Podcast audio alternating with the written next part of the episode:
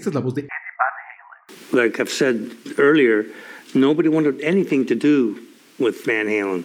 I mean, for a good seven years, we knocked on everybody's door. We made demo tapes, uh, and everybody just said no.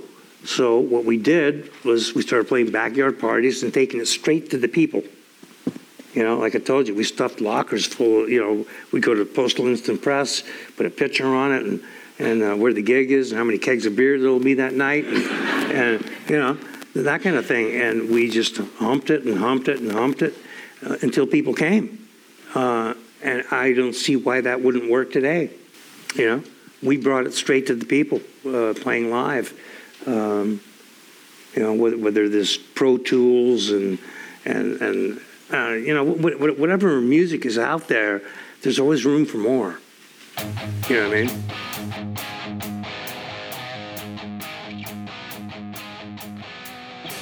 Edward Lothwick Van Halen, sin duda, fundó una de las bandas más icónicas de música de rock del siglo XX. Y es que Van Halen es sinónimo de buen rock, de una forma de tocar la guitarra hasta ese momento desconocida. Desconocida cuando por ahí de 1972-73 Van Halen empezó como, como una banda musical.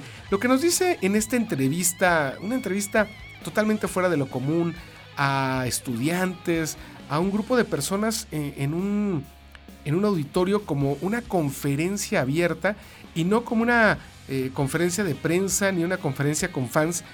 Me llama la atención como Eddie Van Halen eh, dice que cuando empezaron nadie quería abrirles la puerta.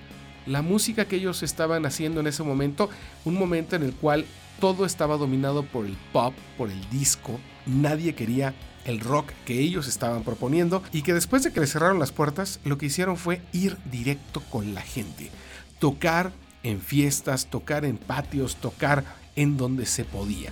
Y cuando la gente empezó a escuchar a Van Halen, fue que comenzaron a tener éxito y voltearon a verlos, obviamente las disqueras y muchos otros. Hoy, muchas bandas, muchos artistas, muchas personas tenemos la posibilidad de decirle a millones lo que queramos con un podcast, con un video en YouTube, con un video en Instagram, con 15 segundos en TikTok.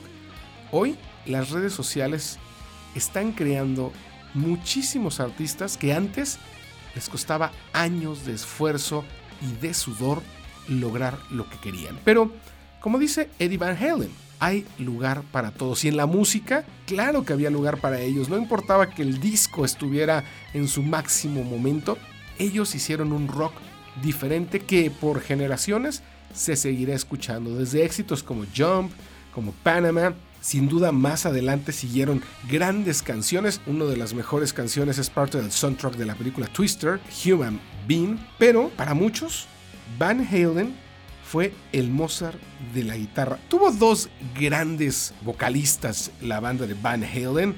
David Lee Roth, que fue creo que el más excéntrico de todos, pero también Sammy Hagar. Para mí, Sammy Hagar es el mejor vocalista de Van Halen, con grandes canciones como Dreams, que me fascina, Right Now, y muchas otras que espero, después de que acaben de escuchar este podcast, escuchen en Spotify o en Music de Apple o en Deezer o en la plataforma que ustedes quieran en YouTube. Van Halen, con esta charla, nos demuestra que aunque pensemos que todo está escrito, que todo está descubierto, que no hay nada nuevo bajo el sol, siempre hay algo nuevo bajo el sol. Así que si quieres hacer algo, si tienes una idea, no te rindas. No creas que ya está hecho y que vas a hacer uno más, porque podría ser el que marque la diferencia en ese mundo, en ese mercado donde tú crees que ya todo está dicho.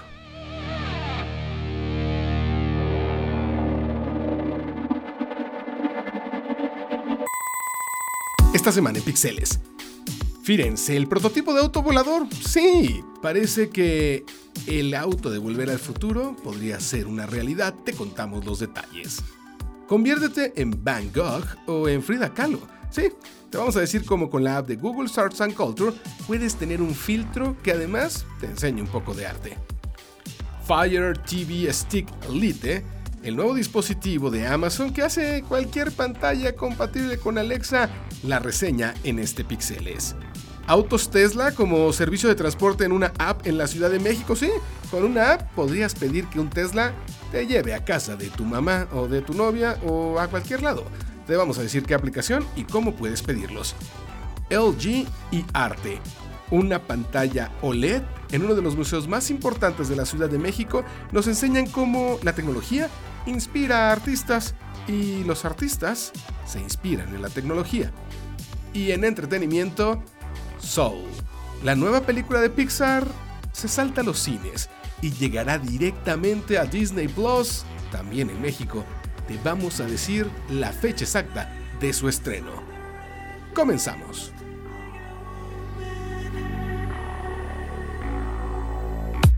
Esto es eh, un momento de tecnología. Esto es Pixeles, un podcast para hablar de lo último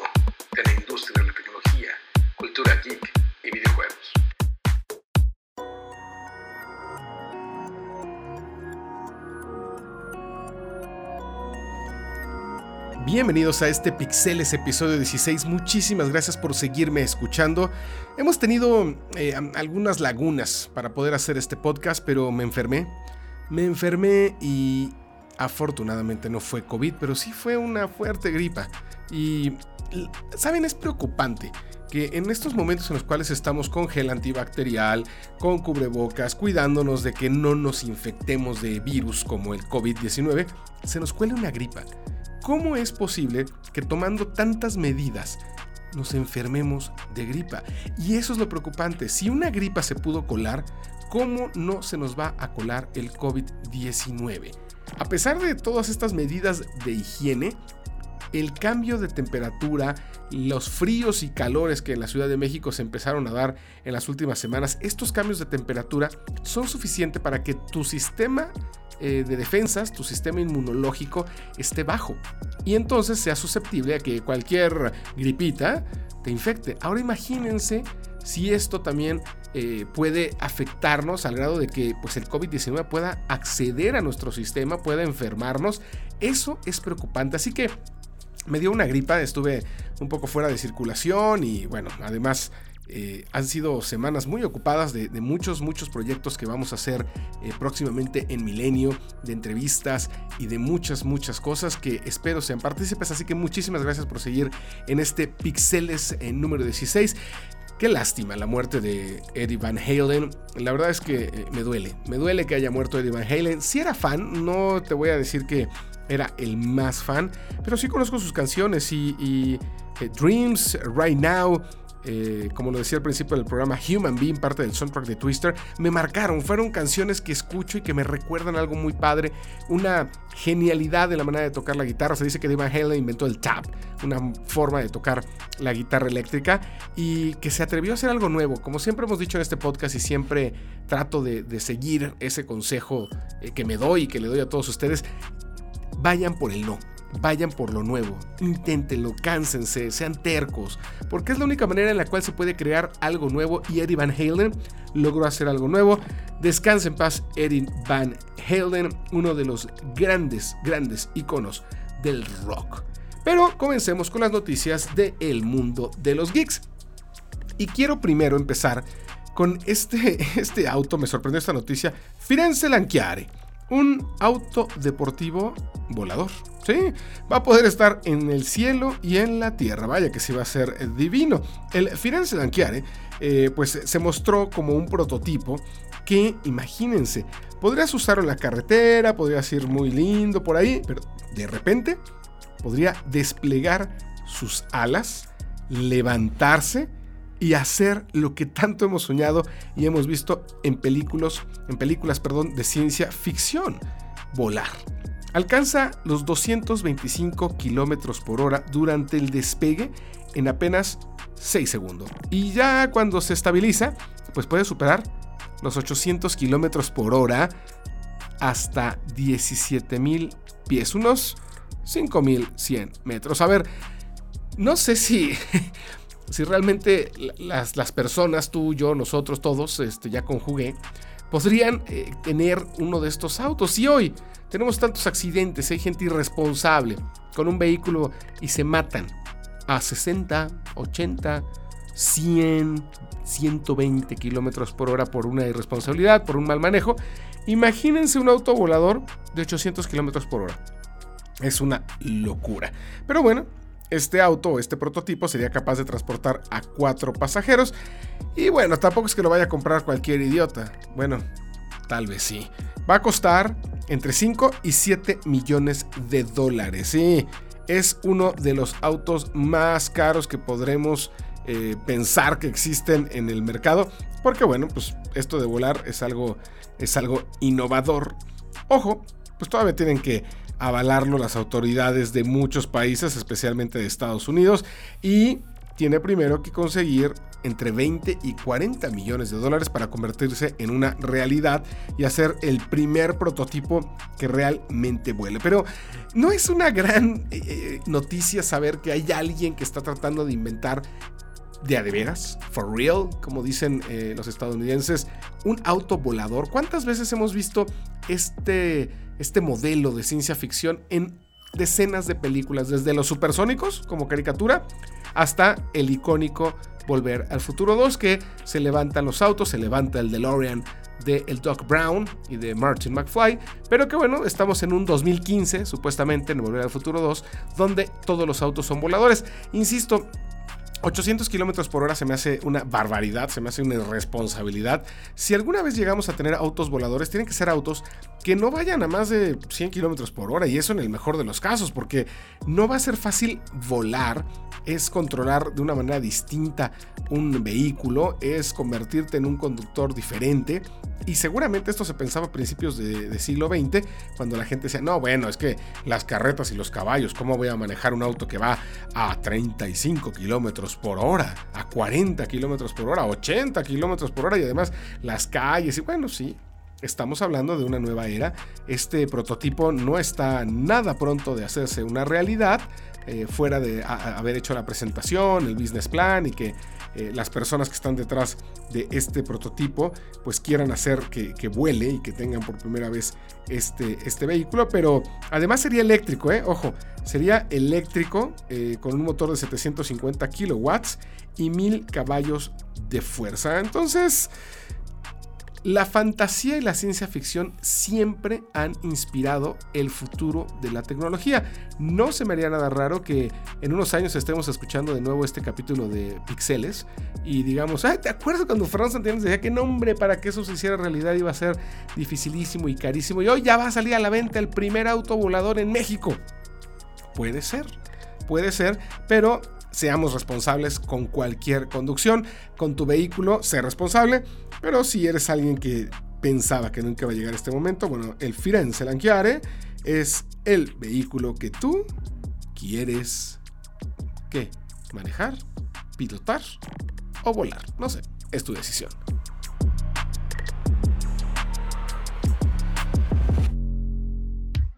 Pixeles.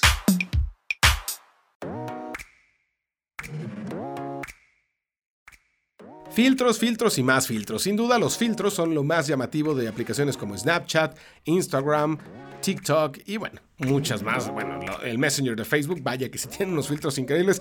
Pero justamente esta popularidad por los filtros hizo que Google pensara que es una gran idea para difundir la cultura. Así que Google's Arts and Culture, esta división de Google que se ha dedicado durante años a hacer museos virtuales, a digitalizar obras de arte de una manera impresionante, la verdad es que es una de las eh, cosas más increíbles que tiene Google, de las divisiones, de las ramas más increíbles que tiene Google, presentó ahora en la aplicación, en la aplicación de Google's Arts and Culture, una, una parte en la cual hay filtros basados en pinturas de Van Gogh, de Frida Kahlo y de otros artistas que además te da información referente a estas piezas de arte.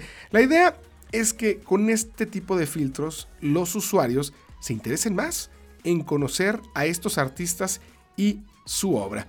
Además, estos filtros incorporan realidad aumentada, procesan la imagen a través de Machine Learning y hacen un modelado 3D para que se vea increíble.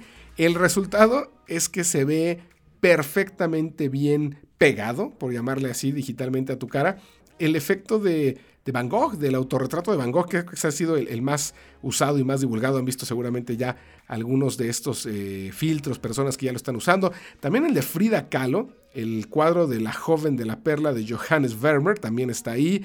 Una máscara samurai, un collar del antiguo Egipto, en fin. Puedes grabar videos, puedes tomar fotografías con estos filtros y además aprender algo. Hay muchos adolescentes que tal vez y es muy lamentable, les vale un cacahuate quien fue Van Gogh, les vale un cacahuate quien fue Frida Kahlo, les vale un cacahuate todo esto. Y que se divierten mucho con los filtros de Snapchat, de Instagram y que se la pasan subiendo eso a sus redes sociales. Bueno, esta es una manera en la cual pueden seguir utilizando sus filtros, pueden seguirse divirtiendo, pero aprender algo, tener cultura. Y para acceder es muy fácil, bajas la aplicación, tocas el botón de la cámara que está ahí inmediatamente en cuanto la bajas y seleccionas la opción Art Filter. O sea, bajan la aplicación, ya la bajaron, si no búscala, Google Search and Culture, la bajan, ahí hay una, hay una sección donde está la cámara, le aprietan la cámara y ahí hay una opción que se llama Art Filter. Y cuando se accede, cuando prende la cámara, después de que le das permisos, dependiendo del teléfono que tengas, debajo están los filtros disponibles como en Instagram. Es la misma, la misma interfaz que Instagram. Y con esto vas a poder utilizar estos nuevos filtros de Van Gogh, de Frida Kahlo, de muchos otros, para divertirte, pero también para aprender, para que estos chavos, estas nuevas generaciones, tengan una forma de acercarse al arte hablándoles un poco en su idioma. Así que descárgate por favor Google Search and Culture y sube con el hashtag pixeles y arroba santillanes en Instagram, en Twitter o en Facebook tu fotografía o tu video con uno de los filtros de Google's Arts and Culture.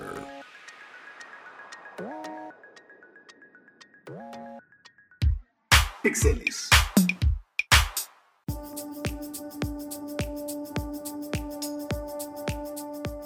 Vamos a hablar ahora de gadgets.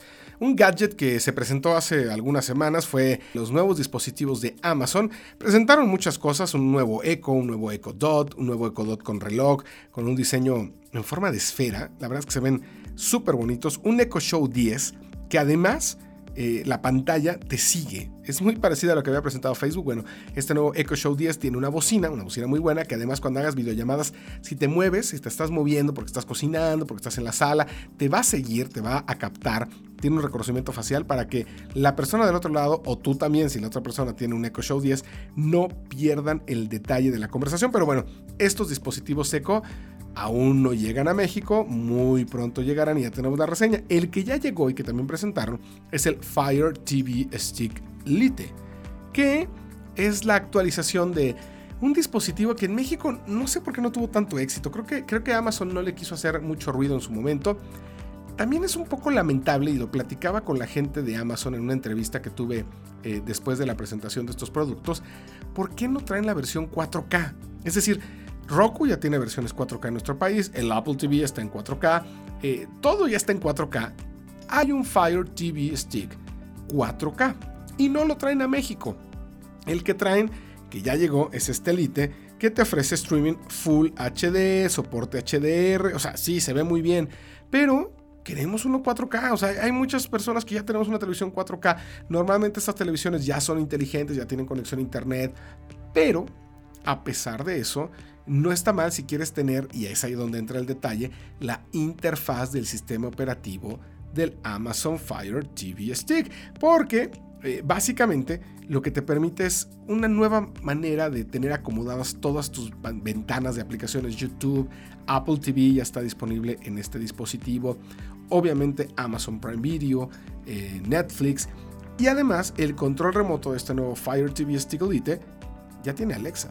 Eh, sí, una Alexa Elite también, porque con la voz puedes pedirle con el control remoto que abra o que busque alguna serie, alguna aplicación, le puedes decir eh, quiero ver películas de Tom Cruise y las va a buscar en Amazon Prime Video o en Netflix. Quiero ver videos de los jóvenes titanes o de cómo construir no sé qué. Bueno, pues los va a abrir en YouTube solamente con decirle con tu voz. La verdad es bastante bueno, te responde muy bien, eh, el reconocimiento de voz es muy ágil, ya lo estuve probando y creo que eso es, sí es una de las mejores opciones si tienes una televisión o que no te gusta el sistema operativo que tiene o no te gusta a lo mejor las aplicaciones que puedes descargar, no te has acomodado con el control remoto, es lenta, Hay muchas televisiones que a pesar de ser inteligentes, el sistema operativo las hace más lentas, no puedes acceder bien. Bueno, esta es una buena opción para poder tener una nueva manera de acceder a contenidos en Internet en tu televisión.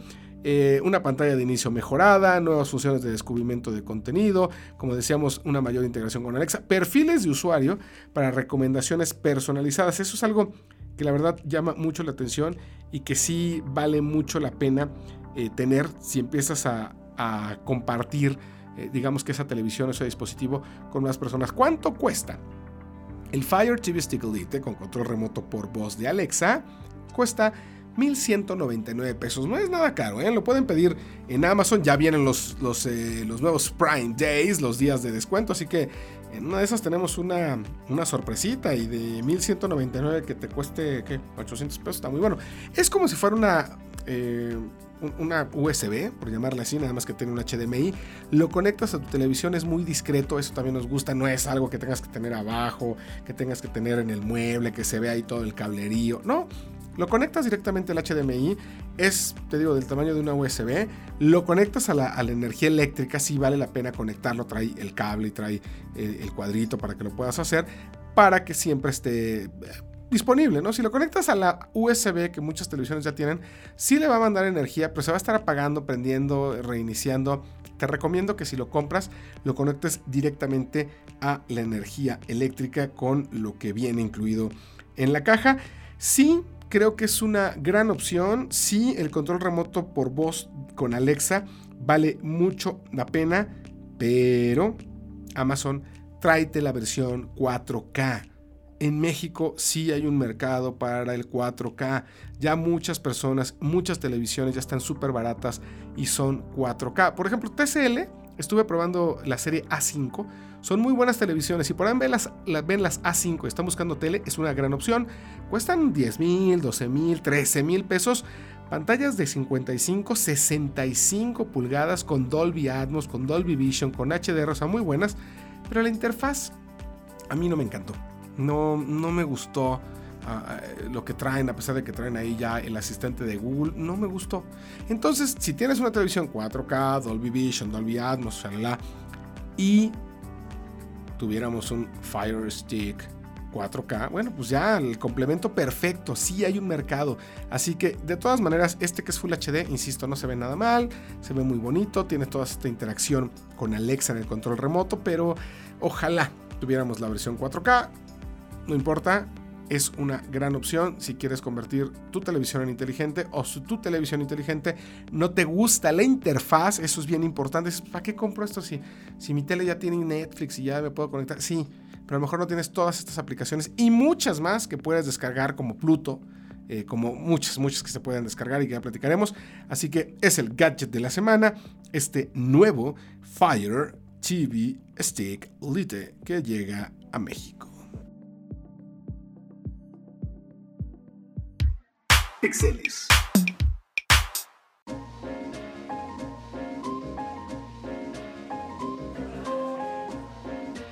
Los autos Tesla sin duda son los más cotizados dentro del mundo de los autos eléctricos y bueno, dentro de cualquier mundo. La verdad es que tener un Tesla habla de estatus, habla de que tienes muchísimo dinero y habla de que también quieres cuidar al planeta. Bueno, sí, quieres cuidar al planeta, pero tienes mucho dinero que seguramente lo obtuviste de uh, formas que no cuidaban al planeta. En fin, el punto es que los autos Tesla ya los vas a poder ver circulando mucho más en la Ciudad de México, pero además hasta vas a poder pedirlo como taxi. Eh, así es, porque Bit esta compañía que llegó ya a México hace algún tiempo. Es como, como Uber, como Didi, es una aplicación que descargas y puedes pedir un auto para que te lleve a donde quieras. Bueno, pues ahora tiene una eh, una fusión, si le quieren llamar así, una colaboración, creo que es la mejor palabra, con Tesla. Y tiene el servicio de Bit Tesla. Estos autos Tesla los vas a pedir en tu aplicación de Bit, descargas la aplicación, si no ya la tienes, bueno, pues vas a abrir. Y si te encuentras en ciertas colonias, las domas de Chapultepec, la colonia Juárez, la colonia Condesa, ya saben, las zonas bonitas, te va a aparecer la opción de pedir un Tesla. El Tesla, aunque nada más lo puedes pedir en esas zonas, te lleva a donde quieras. Ah, a ver, hace poco hubo una nota en la cual un conductor de Didi decían que era de Didi, lo balacearon con un Tesla en Iztapalapa. Ya nunca supe si sí fue de Didi, porque eso decían las notas periodísticas, pero estoy pensando que pudo haber sido más bien uno de estos autos Tesla de VIT que estaban probando, que estaban en un periodo de, beta, de prueba, y que se lo llevaron a Iztapalapa y balacearon al conductor y, y bueno, acabó todo muy mal. ¿Qué necesidad hay de estar llevando Teslas a lugares peligrosos? Es decir, yo no sé si algún delincuentillo vaya a querer subirse un Tesla, robarlo para presumirlo con sus quads, con sus camaradas. Pero, pues qué riesgo, ¿no? Digo, estoy pensando mal porque así es la Ciudad de México. Ya sé, está muy feo, pero así es la Ciudad de México. Fuera de eso, está padre subirte un Tesla, está padre por vivir la experiencia de lo que es estar en uno de estos autos eléctricos, pero más allá de eso, no le veo mucha, mucho objetivo, mucha función. Es decir, eh, nada más lo vas a poder pedir en ciertos lugares es mucho más caro que pedir un, un, Beat normal, ¿no? Es decir, un vehículo normalito que alguien conduce y que se gana su dinero por ser un conductor de esta aplicación. Es una buena campaña de marketing para que utilices más la aplicación, pero al final del día no sé si está ganando algo ni la empresa ni Tesla, ni está ganando algo eh, Bit. Bit, pues sería dinero, porque son más caros los viajes, pero tampoco creo que vayan a ser muchos. Eh, Tesla necesita ese tipo de publicidad. De hecho, Tesla anunció hace unos días que pues corrió, desapareció, eh, borró a su equipo de relaciones públicas global. Tesla ya no tiene equipo de comunicación ni de relaciones públicas. Eh, Elon Musk es el vocero, así que si tienen alguna duda, yo por ejemplo, le escribes directo a Elon y ya ves si te contesta. Eh, entrevista con él, lo que sea, a ver si te manda el comunicado. Tesla no necesita este tipo de campañas, desde mi punto de vista. Es una buena idea, pero no la necesita Tesla. Bit le va a beneficiar, pero no sé si puede salir contraproducente que pidas tu Tesla y de repente este, vayas a dónde o vayas a recoger a tu novia y le digas, vente mi amor, súbete a mi Tesla de chofer, de, de, de, Bit. No sé. Pero si están curiosos con conocer uno de estos vehículos Tesla, si nunca se han subido un Model 3, si nunca han em, sabido lo que es eh, estar en un vehículo muy tecnológico, bajen la aplicación de Bit, váyanse a alguno de estos lugares si no viven por ahí en La Juárez, en La Condesa, en Las Lomas, en las zonas bonitas y pídanse su Tesla para que vivan la experiencia de pedir mediante una aplicación el auto eléctrico más famoso, más pedido y más vendido del mundo con Bit. Pixeles.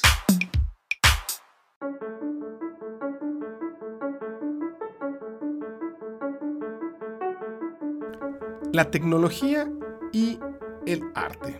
Son dos cosas que a veces pareciera no están unidas de ninguna manera, pero ¿saben qué?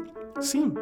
Y es muy interesante como LG, junto con el Museo de Arte Moderno, han decidido demostrar cómo el arte inspira la tecnología y la tecnología completa al arte.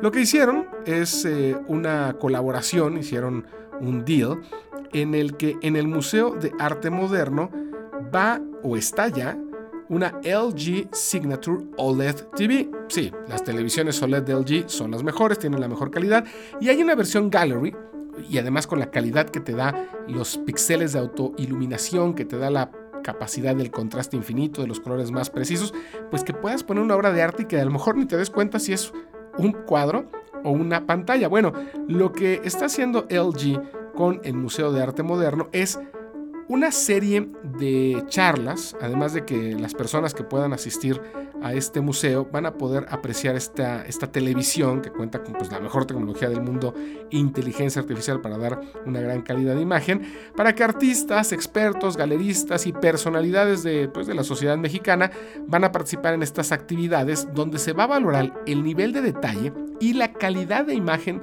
de esta televisión, de esta LG Signature OLED, y además pues eh, hablar de arte, hablar de cómo el arte está inspirando, hablar de obras de arte, hablar de cómo este tipo de tecnología pueden ayudar también a preservar arte, a llevarlo por todas partes para que puedas apreciar una obra de arte al máximo detalle. No es un simple póster que imprimas, no es una reproducción eh, burda, es llevar con el máximo detalle de manera digital una obra. Eh, fue interesante, eh, estaba platicando con Daniel Aguilar, el director de comunicación corporativa de LG, y decía que eh, el Museo de Arte Moderno pues, es el mejor espacio para poner a prueba, ojo, así lo dijo, a prueba, la esencia de LG Signature y demostrar que la tecnología, el estilo y el arte pueden y deben convivir para formar un balance perfecto. Es una buena campaña de marketing, no es nada más, ay, vamos a hacerlo, está bien bonito. No, obviamente todo esto es marketing, es ver y que las personas conozcan más los televisiones, las televisiones, las pantallas OLED de LG para que las compren, pero créanme, no es publicidad, no, no nadie me pagó para hablar de esto, te los juro. LG tiene las mejores televisiones OLED y ni hablar de las barras de sonido. Ahorita estoy probando una que ya les daré la reseña la próxima semana. Es la mejor barra de sonido que hay ahorita en el mercado, se los juro. Una barra de sonido con Dolby Atmos, con, además ya vienen incluidas bocinas para que las pongas en la parte de atrás. Las barras de sonido luego nada más traen la barra y el subwoofer. Este trae la barra, el subwoofer y dos bocinas para que vayan en la parte de atrás. Y entonces si tengas toda la experiencia 7.1. Bueno, ¿qué les cuento? Es la mejor barra es cara, cuesta más de 30 mil pesos. Una televisión OLED son caras, cuestan más de 20 mil pesos y la agarras en oferta, pero normalmente están en 30, 40, 50, bueno, muchísimo dinero más. Pero vale la pena la inversión, no es un gasto. Para mí es una inversión, para mí es una manera en la cual puedes disfrutar mejor tus películas, tus videojuegos. Tiene tecnología de inteligencia artificial para que haya menos lag, menos retraso entre lo que aprietas un botón y estás jugando un videojuego, un gran sonido, eh, una calibración de imagen muy buena. Así que creo que esta, eh, este experimento, esta colaboración que está haciendo LG con el Museo de Arte Moderno de la Ciudad de México, vale la pena. Vayan a echar un vistazo busquen en redes sociales estas charlas para que vean cómo el arte inspira la tecnología y cómo la tecnología complementa al arte. Me encantó esa frase del G, por eso la repito. Sí se puede tener este balance entre tecnología y arte.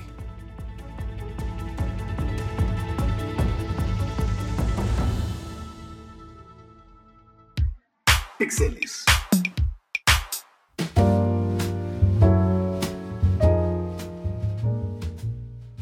un poco de jazz. ¿Sí? Un poco de jazz es la nueva película de Pixar, Soul, Alma. Y cuando vimos el tráiler, la verdad es que yo me emocioné mucho, se veía increíble la historia, una historia muy al estilo de Intensamente, de Inside Out, eh, con un mensaje, porque lo que se ve en el tráiler es que un gran músico de jazz se muere prematuramente y se da cuenta que no está muerto, que su cuerpo sigue ahí, que puede regresar, pero es todo un tema creo que de introspección, de disfrutar la vida, de lo que realmente vale la pena. Se me antojó mucho esta película. Se iba a estrenar este año, pero ¿qué creen? Pandemia. Así que Disney anunció que Soul llega directamente al streaming. Será el 25 de diciembre en plena Navidad que Soul se estrena mediante Disney Plus. Disney Plus que ya llega el 17 de noviembre a México. Así que esto nada más nos habla de cómo la pandemia está cambiando la manera en la que las personas estamos consumiendo entretenimiento. Ojo, eh, Trolls, Trolls 2, esta película, eh, fue un gran éxito de ventas digitales y de rentas digitales, tanto que muchos empezaron a seguir el camino, pero eh, no todos lo están haciendo de esa manera. Mulan, esta otra película de Disney, película live action, se estrenó solamente en streaming en Estados Unidos a un precio pues bastante caro, 30 dólares por ahí, para la gente que tenía Disney Plus. Aparte de pagar tu suscripción, 30 dólares por ver esta película. A México, Mulan llega el 4 de diciembre sin pagar un peso más. Si eres suscriptor de Disney Plus o lo serás a partir del 17 de noviembre, el 4 de diciembre vas a poder ver Mulan en su máxima expresión, seguramente en 4K eh, de, forma tranquila y cómoda en tu casa sin pagar más. Así que los que pagaron más en Estados Unidos, bueno, pues ni modo, digo, era un experimento. Soul tampoco te va a costar más. 25 de diciembre estás abriendo los regalos que trajo Santa Claus. y normalmente se estrena una buena película eh, infantil en, en México al menos el 25 de diciembre. Bueno, pues ahora se estrenará en tu casa. Estarás abriendo los regalos y podrás disfrutar con tus hijos de Soul, una película que se antoja increíble. ¿Qué va a pasar con los Oscars? Eh? Normalmente Pixar se lleva los Oscars. No sé si este año, eh, pues porque no se estrenaron en el cine, sino en televisión, van a estar nominadas al Oscar. Es una buena pregunta. Hay que preguntar a la gente de, de la academia. Susana Moscatel seguramente nos puede ayudar con eso, la experta eh, de Pixeles y de Milenio Televisión en entretenimiento. Pero bueno, pues si eres un fan de las películas de Pixar, el 25 de diciembre vas a poder ver Soul. Por cierto, em, algo interesante en términos de entretenimiento es que la llegada de Disney Plus a México hizo que Apple retirara de su catálogo todas las películas de Disney y también Amazon retiró de Prime Video todas las películas de Disney y bueno, toda plataforma que tenía películas de Disney en streaming las retiró. Ojo, si las compraste, yo por ejemplo que tengo compradas, bueno, creo que toda la colección de Disney por mis hijos, siguen en tu catálogo, siguen en tu biblioteca. Estoy investigando si algún día me las van a quitar, porque es un, es un tema fuerte. Tú compras una película, pero saben que realmente no la compras en digital. Compras el permiso de verla y de tenerla y de reproducirla las veces que quieras, pero al final del día es un bien digital que no es tuyo. Así que si Apple en algún momento hizo algún acuerdo con Disney de decir, bueno, pues le voy a dejar a la gente que la compró durante tanto tiempo la película, Apple un día puede decir, oye, ¿te acuerdas que compraste toda esta colección y que te costó no sé cuántos miles de pesos? Pues ya se te acabó el 20. A lo mejor te van a regresar una parte ahí en bonificado, en tarjeta de regalo, pero tus películas ya no las vas a tener. Entonces, mi colección de Star Wars, por ejemplo, ahí la tengo en digital en Apple TV, pero pues va a estar en Disney Plus. Y ojo, Disney Plus no las compras es en streaming. Puedes descargarlas, tenerlas ahí, pero es en streaming. Al final del día sigues nada más teniéndolas en la nube. Así que por eso es que el formato digital, a pesar de que se hace obsoleto en un tiempo, después es como toda la gente que compró una colección en VHS, pues ahí está el VHS, pero no creo que estén poniendo un VHS hoy o un DVD. La calidad además ya no es la misma. Los Blu-rays, bueno, mi colección de Blu-rays ahí está pero ya casi nunca los pongo. Pero ojo, si me quitan la película de Batman o de Star Wars o de lo que tú quieras de digital, del streaming, la tengo en físico y por lo menos en Blu-ray es una buena calidad que va a darme algunos años de calidad y de posibilidades de reproducirla en cualquiera de los dispositivos que tengamos. Así que el sustento digital, el medio digital, es bastante engañoso. Creo que sigue siendo una gran opción tener el formato físico para que no tengas el miedo de que qué va a pasar el día que se venzan las licencias, que haya un nuevo trato o como en el caso de lo que está pasando con Disney, saquen todo el catálogo y ya no lo puedas comprar. Insisto, lo puedes seguir reproduciendo si lo compraste, pero no sabemos por cuánto tiempo. Mientras nos enteramos de todo esto, Disney Plus llega el 17 de noviembre, 4 de diciembre Mulan y 25 de diciembre Soul. Si eres fan del jazz, si eres fan de Pixar, te va a llegar tu regalo de Navidad. Se termina este Pixeles. Muchísimas gracias por llegar hasta el final de este podcast. Recuerda que quiero que seas parte de él. Si tienes algún comentario, si quieres ser un co-conductor de Pixeles, escríbeme en arroba santillanes en Instagram, arroba santillanes en Twitter y con gusto vas a ser parte de este podcast que es tuyo. Soy Fernando Santillanes, te agradezco que hayas llegado hasta el final de este Pixeles y que junto conmigo hayas escuchado lo último de la cultura geek. Nos escuchamos la próxima semana. Bye bye.